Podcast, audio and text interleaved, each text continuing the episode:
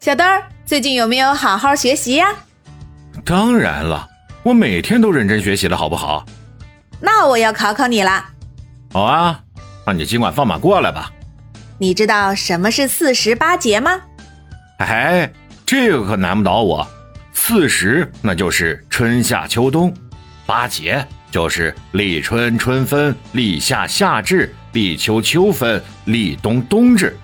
所以这民间也有四时八节，泛指一年中的各个节气。嗯，不错不错。今天啊，就是立夏了。立夏以后，我们国家江南地区的气温就会快速回升，降雨量和降雨的天数也会明显增多，农作物就要进入生长旺季了。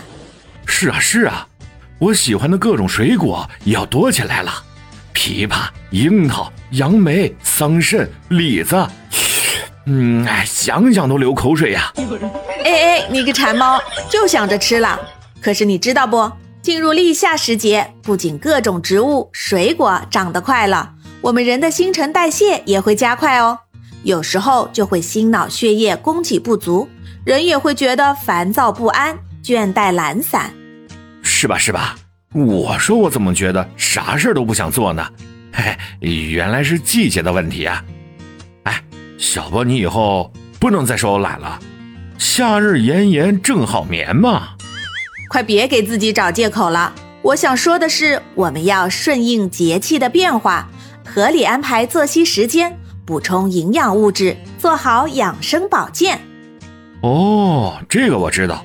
立夏以后气候变化比较显著，要晚睡早起，以顺应阴阳的变化。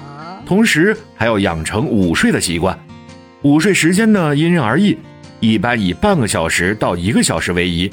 时间过长呢？会让人感觉没有精神，而且午睡的时候不要贪凉，也不要在风口处睡觉，以防着凉受风。睡个午觉起来却病了，那就不划算了。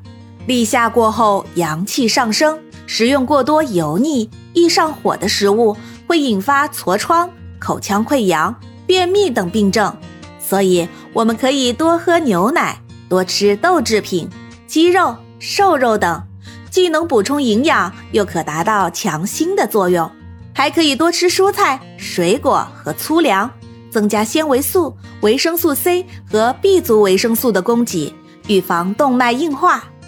还有还有，立夏以后气温渐升，容易出汗，汗为心之液，剧烈运动容易造成机体缺水，我们可以选择散步、慢跑、打太极拳等慢节奏的有氧运动，运动强度呀。以不感到疲惫为宜，时间呢不超过一个小时，并在运动以后适当的饮温水补充体液。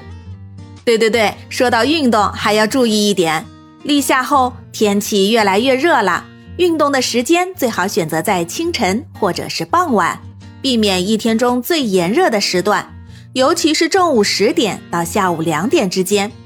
运动时要穿轻身、柔软。浅色和材质透气的服装，不要在出汗后立即洗澡或吹空调。小波说了这么多，那今天立夏，祝你一切安好啊！嗯，今天立夏，愿小耳朵们一切安好。